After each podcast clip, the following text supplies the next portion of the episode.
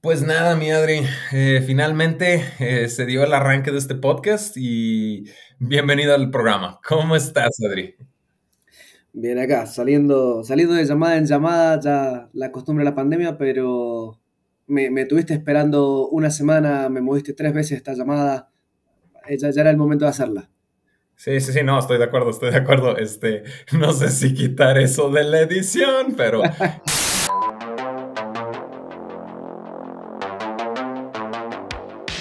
Es un placer para mí hacer el lanzamiento oficial del podcast de HackNet, donde yo, César Miramontes, voy a guiarlos a lo largo de todas estas historias, todas estas ambiciones de trascendencia que mueve al talento de Hackmetrics y por supuesto no veo una mejor manera de entender dónde estamos parados y hacia dónde vamos que entendiendo de dónde venimos. Y por supuesto que para eso me traigo a la imagen pública número uno para iniciar este podcast, nuestro CEO y cofundador, Adriel Araujo.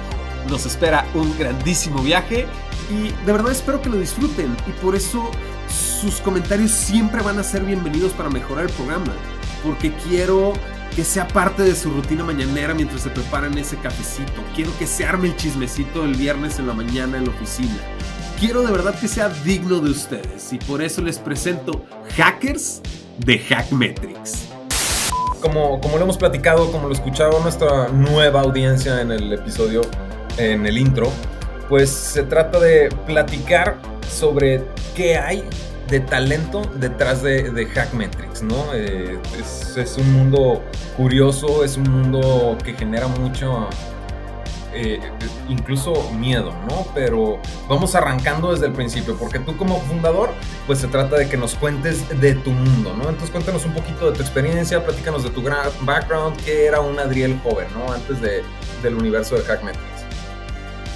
a ver, un Adriel joven era insoportable, desafiante, rebelde, eh, inquieto y por sobre todo preguntaba todo el tiempo todo, cuestionaba absolutamente todo a todas las personas que me querían explicar o contar cómo es que se hace algo. Era insoportable. Eh, no sé, no veo mucho cambio el día de hoy, fuera de la parte insoportable, ¿eh? no te estoy diciendo insoportable, sino al día de hoy también eres, traes muchos de perfil de estar educando a todo mundo, ¿no? Entonces, eh, no sé, ¿ya se te quitó o, ¿O cómo es que ya no eres insoportable? Cuéntame, porque tengo muchos casos que contar aquí. Ahora con más seniority, con más experiencia, tengo, tengo, más, tengo muchas cosas en las cuales eh, puedo, puedo, explicar cómo se hacen, pero hace, no sé, 10 años atrás no era así, hace 10 años atrás no sabía absolutamente nada, hace 5 menos, eh, ahora alguna que otra cosita aprendí, pero era para mis empleadores era insoportable todo el tiempo y pasé por todas las industrias. Eh, si bien me, el cómo era y todos los trabajos que tuve me llevaron a aprender muchísimo sobre muchísimas cosas, pero también tiene que ver con, con, la forma en la que soy y el carácter que tengo.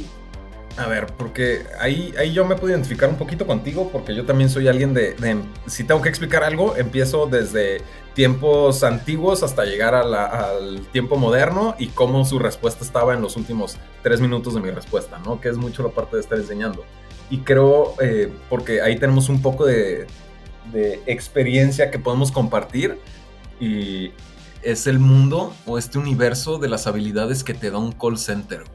Sí, sí, definitivamente. Yo me acuerdo cuando tenía 18, 19 años, no me acuerdo muy bien la edad, eh, sí que definitivamente había que tener magia para poder cerrar un, me acuerdo de un upgrade de plan, me, me tocaba vender aumentar el ticket de la línea telefónica, lo que paga una persona al mes. Y, había agarrado algunas estrategias medias de, usar la psicología de los padres, entonces ah, me iba bien aumentando el ticket de la familia completa. Primero llamaba a los niños, miraba cuánto consumían los niños, siempre se le quedaba mitad de mes o cerca se quedaban sin, sin, sin SMS o sin, sin, sin llamadas, sin minutos para llamar. Entonces llamaba primero a los niños diciéndole la gran oportunidad que tenían de tener más SMS y más eh, texto, más minutos. Eh, más minutos, sí. Después llamaba a la madre contándole lo importante que era que tuvieran eh, sus hijos más minutos para, en caso de un accidente, que estar cubiertos, que pudieran llamar a su madre y que no les pasara absolutamente nada. para, para el otro día, obviamente yo sabía que iban a llegar a la mesa en la cena y se iba a poner el tema en la conversación de, la comida, se iba a poner en mesa el, tema, y el padre iba a tener que escuchar y se iba a tener que aguantar el discurso de la importancia y los niños diciéndole, papá, papá, papá, Entonces al otro día me quedaba solo llamar al padre y decirle, mira, la verdad es que sería importante que lo hagas, yo sé que para tu familia es importante esto, al mismo tiempo, ¿qué te cuesta? Si es solo aumentar el equivalente a una Coca-Cola y un paquete de cigarros, el bienestar y la salud de tu familia a cambio de un paquete de, lo que vale un paquete de cigarros. ¿Te parece caro? Y así convertí un montón de líneas de, ventas. Pero suena un poquito manipulador esta parte de, moverle, primero mover las entrañas de la familia y ya después al tomador de decisión que, cuéntame, ¿aplicas eso en el mundo de Hackmetrics o no? Podría decir que lo aplico para vender. Habitualmente, en toda mi experiencia, siempre he utilizado los factores de qué es lo que moviliza a una persona para la toma de decisión de una, compra. Eh, y definitivamente a la hora de vender busco esos dolores eh, para llegar a decirle, mira, yo sé por qué me tenés que comprar porque te hace falta. Este es tu dolor y nosotros somos tu paracetamol. Somos la mejor aspirina para tu dolor de cabeza. Digo, está brutal. A lo que me quería mover un poquito, porque dijiste, entraste al call center, ¿no? Empezaste a ver cómo funcionaba, eh, cómo maquinaba un poco la cabeza de los, de, a quien necesitabas que te compraran, ¿no? Para tú recibir tu sueldo. Este, y empieza a evolucionar un poquillo, ¿no? A los 18 me dijiste, entonces, de ahí al Adriel de 28 años, 27 eh, años, discúlpame, eh, pues nueve años después, tenías, y, y justo, medio me sé la respuesta a la que vas, pero ¿Tenías idea de a dónde ibas a tus 27 años para de ser alguien que estaba vendiendo planes de líneas telefónicas para llegar al, hoy en día soy fundador de una empresa y hago lo mismo que hacía en el call center, más otras 200 mil habilidades que has tenido que desarrollar, por supuesto. Eh, hago lo mismo con los emprendedores que están moviendo Latinoamérica. Igual tengo 29, tengo 29. Gracias por lo de 27. Eh, ah, pues claro, eres mi jefe, tengo que quedar bien. Nunca le voy a tirar más arriba de 30.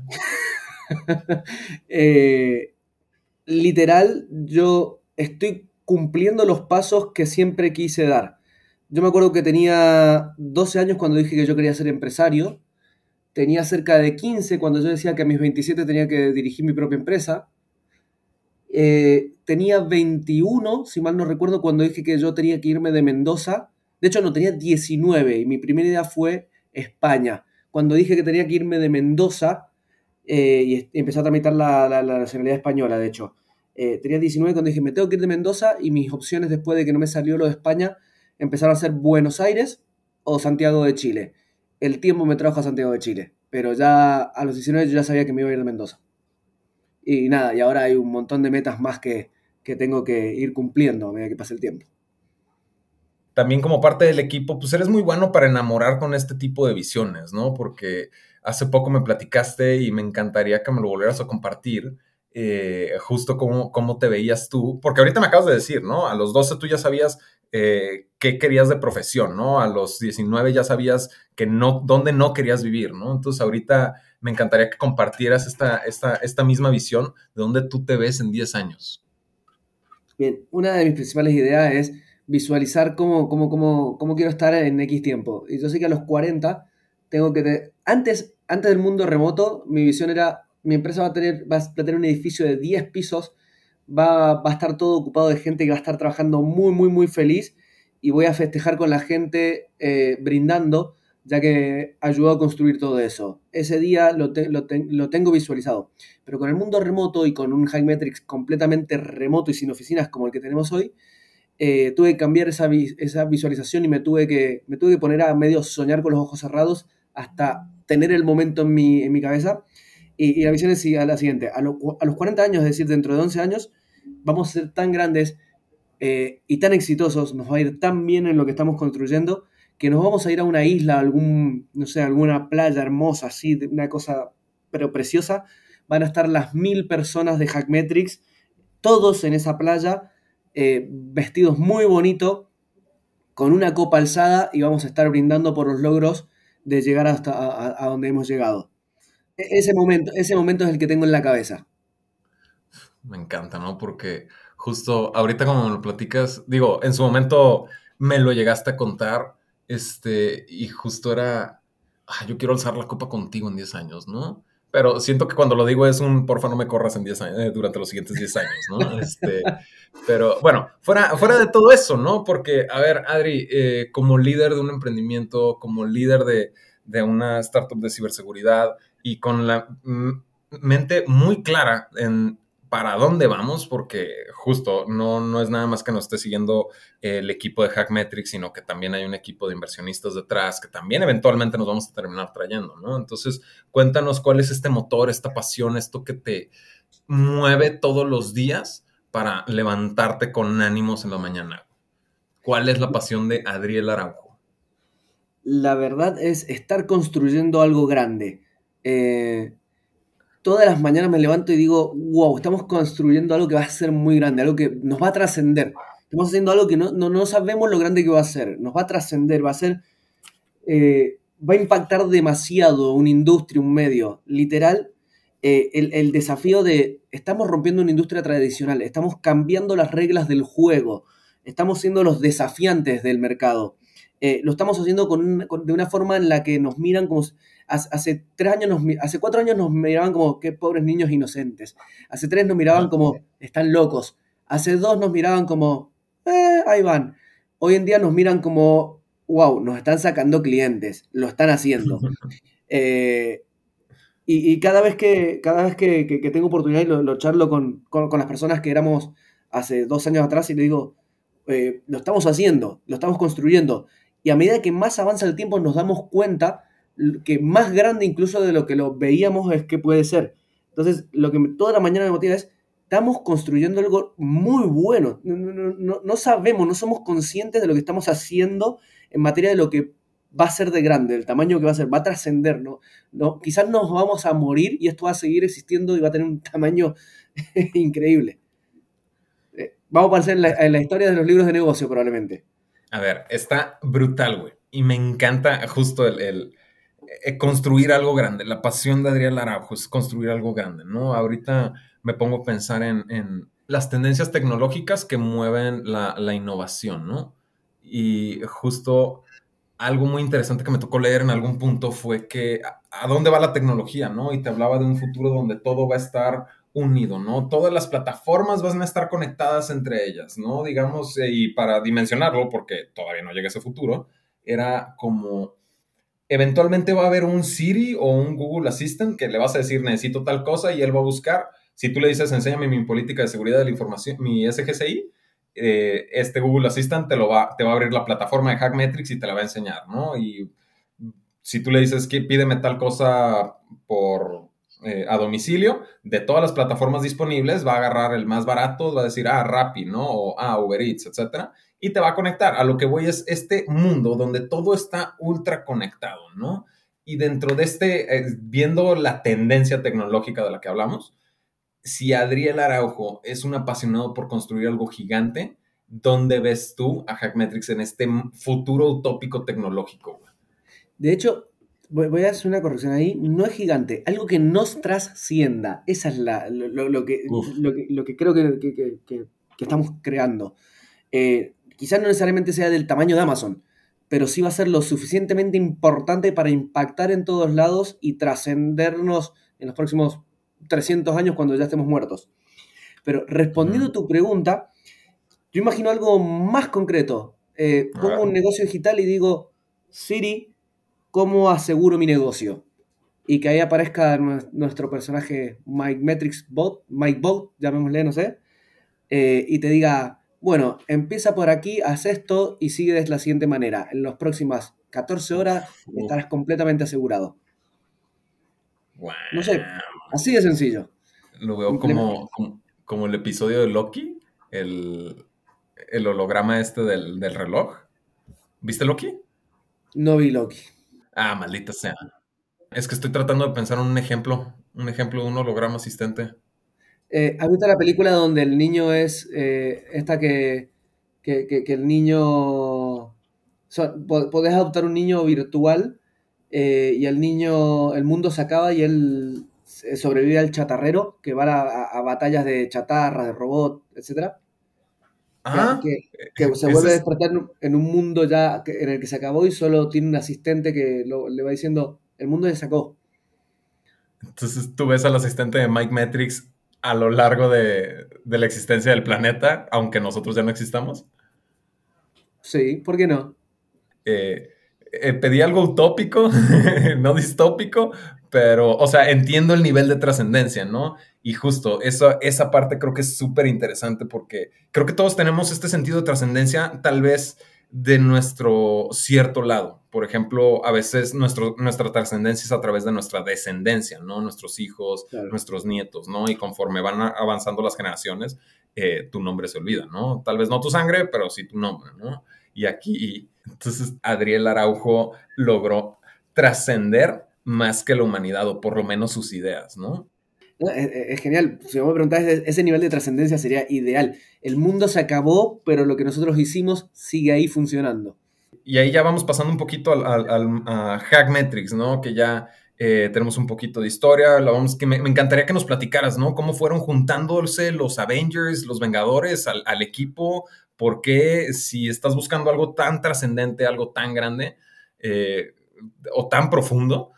porque lo es. Yo sé que alguien que escucha el episodio va a decir, ah, pues es una idea que se está vendiendo, ¿no? Pero dentro de las personas que te conocen, que te escuchan, que saben que dices para tal fecha se cumple y sucede, pues sí, este, me pone un poco nervioso pensar en el pobrecito Mike Matrix olvidado, ¿no? Pero me estoy desviando. Regresando aquí, es eh, cómo fuiste creando tú este, este grupo de Vengadores, ¿no? Estos, estos cracks que eh, si bien yo me integré un año y medio, dos años después de, de que ya se había consolidado todo esto, cuéntame el cómo llegaron tus, tus sidekicks al proyecto, ¿no? Y cómo, cómo, cómo comparten esa pasión de, crear algo tan trascendente como lo que estás haciendo ahorita. Lo primero es que el que me reclutó fue Ale, me reclutó a mí. Así empieza todo. Me recluta Ale a mí y me plantea, mira, esto es lo que yo veo en Latinoamérica, porque trabajo para Estados Unidos, pero yo veo que en Latinoamérica no está suficientemente desarrollado el negocio de la ciberseguridad, y mucho menos para las empresas más chicas y me propone una solución, un producto que lo, bancamos por un año y medio, pero descubrimos que no tenía ningún sentido como producto. Pero el problema sí tenía sentido y tenía mucho sentido. Entonces, después de divagar con, esa, con, ese producto, que debo decir que interfaz de usuario excelente, un, rendimiento, una performance para escanear, una maravilla, pero no solucionaba el problema. Debo decir que eh, fue un producto que era una basura.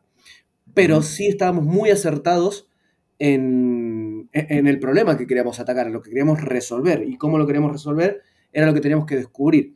Pero en el camino fuimos, tuvimos, no sé, entraron, salieron personas, fuimos tratando de, encontrar cuál era lo... quién eran las personas que iban a estar detrás del desarrollo de, esta, esta plataforma, de este negocio. Pero el secreto al final no tenía que ver con que tenga el mejor currículum, sino que, que sea una persona con capaz de, adaptarse o con muchas ganas de aprender eh, con, ciertos valores compartidos con lo que nosotros queremos predicar como organización.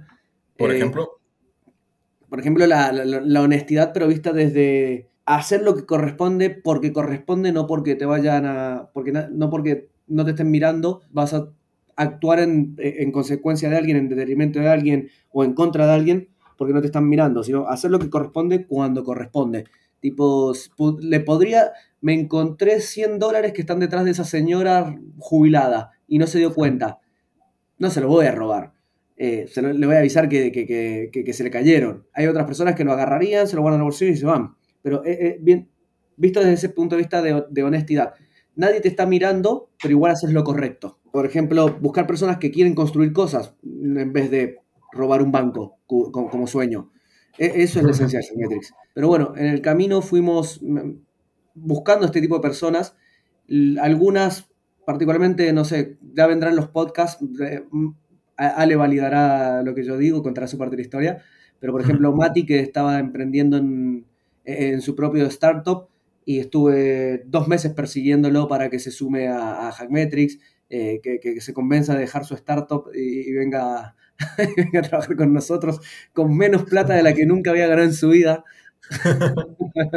eh, pero ¿por qué, ¿por qué la insistencia a Mati, por ejemplo, no? De todos los posibles perfiles de un director comercial, ¿por qué Matías Div? Había leído, había leído el libro de HubSpot donde vi que un ingeniero en software hizo un excelente sistema de ventas. y dije, bueno, Mati es ingeniero, es simpático, vender no sabe vender, pero creo que podría armar un sistema. Eh, entonces me acuerdo que le pasé el libro y que todavía dos años después no me devuelve, dicho sea de paso. Eh, no, dos años y no me devuelve el libro. Y se convenció de que no era una buena idea. Eh, además, él ya venía viendo, ¿no? Compartíamos mucho del desarrollo de nuestras startups y, le gustaba la idea también de, de, Hackmetrics. De hecho, en ese entonces decíamos la Hack Mafia, era la forma de decir quiénes éramos nosotros. Entonces le, le, gustó y se sumó. Al principio así me dio, me sumo para ver qué onda, freelance, part-time. Dos meses después estaba trabajando full-time y sin sueldo. Entonces ya, ahí, ya no, para noviembre se sumó full-time a, la empresa. Pero, para, pero fue noviembre cuando la empresa estaba en su peor momento, donde estamos en el valle de la muerte absoluta, es cuando él se sumó. Cuando dijimos, acá inventemos algo para ver cómo salimos de acá. En el camino descubrimos cómo salir y sumamos a más personas. Y ahí fue, pero ahí fue headhunting. Eh, no sé, tipo, ibas conociendo a una persona, le ofrecías venir a trabajar porque veías que tenía los skills. De repente, ¿cómo te conseguimos a vos? Escuchaba el podcast de contexto y dije, oh, eh, se ve simpático, se ve inteligente al menos, y te contacté y te dije, eh, venía adentro, no sabemos qué vas a hacer, pero entra a Hackmetrics. Con algunos hackers también ha sido así, puro olfato, no, no, tenían ni el currículum armado siquiera, daba pena esos currículums. Le dije, mira, vení, mejor explícanos qué es lo que has aprendido y, contanos qué es lo que sabes hacer y cómo lo sabes hacer. Eh, y así descubrimos un talento como Fran, por ejemplo. Como Nadia también. Bueno, Nadia, el caso de Nadia, que de currículum tenía un currículum espantoso para ser diseñadora. Eh, pero bueno, nada, vimos su primer mm, boceto de, lo que era su primer eh, concepto de una aplicación que había hecho y si, ese era su primer trabajo era que tenía talento. Entonces la incorporamos y ha sido uno de los talentos sorpresa de la empresa. Pero así con, casi toda la gente de Hackmetrics. Casi todos han sido, casi todos han rendido por sobre lo esperado. Pero también, bueno, ahí tenemos dos o tres personas que en el camino incorporamos en estos cuatro años y las hemos tenido que despedir porque no, no, no, no iban con la cultura de Hackmetrics. Y principalmente se nota eso. Hay personas que quizás no tienen el rendimiento de excelencia en su trabajo, pero sí le aportan un montón a la cultura, al día a día de Hackmetrics. Y bueno, ¿sabes qué? Te quedas porque nos haces bien. Siempre buscamos también ese factor. Me quiero pasar a la siguiente parte, pero está bien interesante aquí porque justo creo que le acabas de dar en el punto, ¿no? Y, es el, esta, este nivel de exigencia desde mi perspectiva, es algo que sucede muy comúnmente en, startups, ¿no? En empresas tecnológicas jóvenes, este, que hay que ser muy flexibles, etcétera, etcétera. Pero ahí me gustaría preguntarte, y se me acaba de ocurrir la pregunta, ¿cuál, es, ¿cuál tú ves que es la diferencia entre ese nivel de exigencia Hackmetrics y ese nivel de exigencia startup? ¿Lo consideras esta parte de la honestidad y cumplir con objetivos o hay algo más por ahí? Uh, difícil. Yo creo, y lo voy a decir, creo que no somos una empresa de top performers. No somos máquinas que llegan al 125% todos los trimestres de todos los objetivos. Eh, porque al final te terminas enfermando, sí, no sé. No somos, la gente no está con, no, no, no, resulta no estar tan contenta con hacer esas cosas. Pero sí somos una empresa en la que buscamos que, eh, estar contentos, estar a gusto con lo que hacemos, estar desafiados, pero también entretenidos. Entretenidos, levantarte y saber que, no sé, hay otras empresas, yo hablo con la gente de otras startups y te dicen, oh, ir a trabajar de nuevo. Aunque estén en una startup re buena, de esas que te dicen, vamos a hacer el unicornio que va a conquistar Latinoamérica vendiendo tal cosa. Y, la mitad de su gente no quiere levantarse a trabajar ese día. Eh, pero de repente nosotros decimos, ¿de qué manera podemos hacer que la gente esté feliz trabajando acá? ¿De qué manera podemos eh, lograr que todas las personas que trabajen en Hackmetrics realmente se levanten y digan, qué buena onda, hoy día tengo que resolver tal problema? Qué ganas de levantarme a hacer lo que tengo. Eh, o ganas de decir, oh, qué ganas de tomarme una cerveza con mis compañeros de trabajo. Voy a la oficina por el after office, más que nada. Eh, o qué, buena onda poder compartir con la gente de otra área, qué buena, qué buena onda compartir con mis jefes, qué buena onda estar acá, sentado trabajando acá. Y eso, eso se nota, porque incluso antes, eh, me sé esas historias, no me tocó a mí porque estoy en México y ustedes están allá en Chile, pero este, cómo se van y toman la cerveza con el prospecto antes de firmar el contacto, el, el contrato. Está bueno. ojalá y ojalá lo pudiéramos hacer con todos los clientes, eh, que terminamos desarrollando, por, esta misma cultura que tenemos interna, eh, terminamos desarrollando muy buena amistad con nuestros clientes. Porque también lo que más tratamos de hacer es, somos customer centric como cultura. Es, trabajamos para el cliente. Trabajamos para resolver el problema del cliente, no para hacernos multimillonarios. Trabajamos para resolver un problema y hacerlo de la mejor manera posible. Eh, y tener contento a nuestros clientes. En el camino nos involucramos con cosas que nada tienen que ver con ciberseguridad. Eh, no sé, ahí estamos hablando de marketing, ahí estamos hablando de finanzas, de, tirándole algún potencial cliente si podemos. Eh, entonces terminamos generando amistad también con nuestros clientes y ahí estamos, tomando una cerveza con nuestros clientes cuando es posible también. me estabas hablando justo, vamos armando un ambiente, vamos armando un algo divertido y que sea motivante para salir adelante, ¿no? Y algo que me fascinan son las historias de hackeos, algo que me fascinan son las historias de que ya tendremos hackers para que nos platiquen tal vez un poquito más a profundidad, ¿no? Pero siendo una startup de hackers, en esta parte de solucionar los problemas de la manera más creativa, cuéntame un, caso de hackeo. Y, desde, desde dos puntos, ¿ok? Este, uno, un caso que tú hayas presenciado, que, hayas dicho, wow, qué inteligente ser humano, quiero ese talento con nosotros. Uno, en cómo tú has resuelto en esta mentalidad de resolver problemas, un hack de tu vida profesional del día. De, hackeo vamos a hablar, tenemos un montón de casos muy, muy entretenidos. Por suerte tenemos un equipo de hackers muy, muy, muy talentosos. Eh, entonces se ponen creativos. El caso que más me acuerdo es uno de, ingeniería social que hicimos solo por molestar. Hicimos un por molestar, estábamos en Puerto Rico con, con Ale en el programa para el rating eh, y teníamos un montón de, emprendedores que nos molestaban, tipo, ah, los hackers que no son hackers, los hackers que no son hackers, porque nada, estábamos tranquilos, no, no presumíamos. Entonces teníamos que dar una capacitación de ciberseguridad y todos eran bien, nada, a mí qué me van a hacer, qué me va a pasar. Entonces hicimos un ataque de ingeniería social donde le mandamos un correo, simulamos la identidad de, la aceleradora y, creamos una mega oportunidad única y exclusiva para los emprendedores del programa en la que iban a tener unas sesiones de, mentor, de mentorship con la gente de Google eh, for Startups. Entonces, si, querían inscribirse, tenían que contestar enviando su pitch deck con su información financiera. era todo un engaño. Y la identidad estaba completamente hecha. Entonces lo mandamos a todos los emprendedores del programa y más de la mitad cayeron enviándonos toda la información. Eh, luego cuando lo... ¿Neta? Luego cuando lo presentamos, el caso de hackeo, algunos aplaudieron, se, la pasaron re bien, dijeron, oh, eh, tengo mucho que aprender. Pero hubo uno que se enojó muchísimo y hubo otro que incluso dijo, ¿y cómo podemos denunciar esto? Eso hubiera también sido mi pregunta, pero, o sea, justo es, esta negación de maldita sea, caí y no vi que iba a caer, ni la vi venir. Son inseguridades de las personas. Y, su, primera reacción fue de, esta persona fue, ¿cómo te demando? ¿Cómo te demando por lo que acabas de hacer? y es como, mira que te voy a contar. Eh, pero, pero sí, fue, fue, eso fue unos casos divertidísimos. Eh, y fue un hackeo que estructuramos en 15 minutos con Ale. No, y sabes qué también, o sea, justo eh, como esta parte del hack, el, hacerlo de manera diferente, digo, obviamente tiene la ventaja de, realmente ser hackers, ¿no? Pero no es algo, y déjenme hacer esta aclaración, no es algo que se haga en lo absoluto en Hackmetrics actualmente, ¿ok?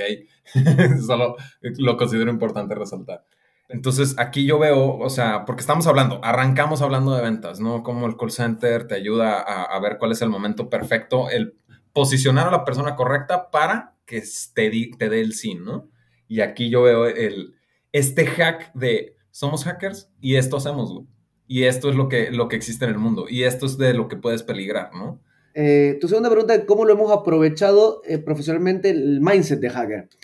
Literal, eh, nosotros, a ver, somos lo que se llama undervalued entrepreneurs ni yo ni Ale fuimos a Harvard, ni yo ni Ale venimos de, la ciudad capital de nuestro país, los dos venimos de Mendoza, ni yo ni Ale venimos del, del high level de la sociedad mendocina siquiera, ni trabajamos en el top de las empresas como, no sé, banca de inversión o C-level de Microsoft. Entonces, todo lo que hemos tenido que lograr ha tenido que ser, lo voy a decir de la siguiente manera, poniendo los huevos yendo al frente, eh, con energía, sacrificando noches, sacrificando sueño, eh, sacrificando parejas, quemando hasta el último peso que teníamos para lograr que esto funcione. Eh, el hack ha sido hacer todo lo que está a nuestro alcance para superar esta barrera que hay socioeconómica a la hora de emprender para conseguir recursos para tu negocio, porque nadie confía en vos. Nadie confiaba en nosotros hasta que demostramos lo contrario. Entonces, eh, el mindset hacker es rompimos con el estereotipo y lo estamos haciendo igual. Obviamente con la, un cuarto de la caja de lo que habitualmente tiene eh, una startup que tiene todos los privilegios a la hora de emprender y conseguir financiación. Nosotros con un cuarto de esa caja logramos llegar hasta donde estamos. Y nada, aplicamos toda la técnica financiera, todo lo que podemos ahorrar, todo el hack tributario que podamos hacer. Eh, todo lo que esté a nuestro alcance, que sea una alternativa, un pensamiento lateral. ¿Cómo hago esto sin gastar demasiado? ¿Cómo hago esto eh, de una manera distinta para obtener los mismos resultados? ¿Cómo bypaseo este proceso para hacerlo de, otra manera, pero llegar al mismo o un mejor resultado? Es, es, lo hemos usado en todos los aspectos no tecnológicos de Hackmetrics. Hemos usado el Mindset Hacker para, para, tratar de sobrevivir y llegar a donde, a donde hemos llegado ahora. Y nada, y va a estar en el ADN de acá hasta la eternidad eso. Siempre va a haber un ¿y cómo lo hacemos mejor? Aunque esté funcionando bien, ¿y cómo lo hacemos mejor? ¿Y cómo lo hacemos distinto? O, che, esto no se puede hacer. ¿Y cómo hacemos que se pueda? Eh, este, prácticamente estás dando una premisa de todo lo que se viene en los siguientes episodios, porque son demasiadas áreas, son demasiados aspectos puntuales del día a día que, que, vamos a cubrir con cada uno del equipo, ¿no? Ya nos pasamos poquito de tiempo, Adri, entonces, este, algo quieras agregar, algo que sientas que sea importante eh, que escuchen cuando escuchen el nombre de Hackmetrics, que piensen. Simplemente que, que nos conozcan como la empresa que está haciendo lo imposible. La empresa que no importa cuál sea el challenge, lo está logrando y lo va a seguir logrando y así va a ser por el resto de los tiempos.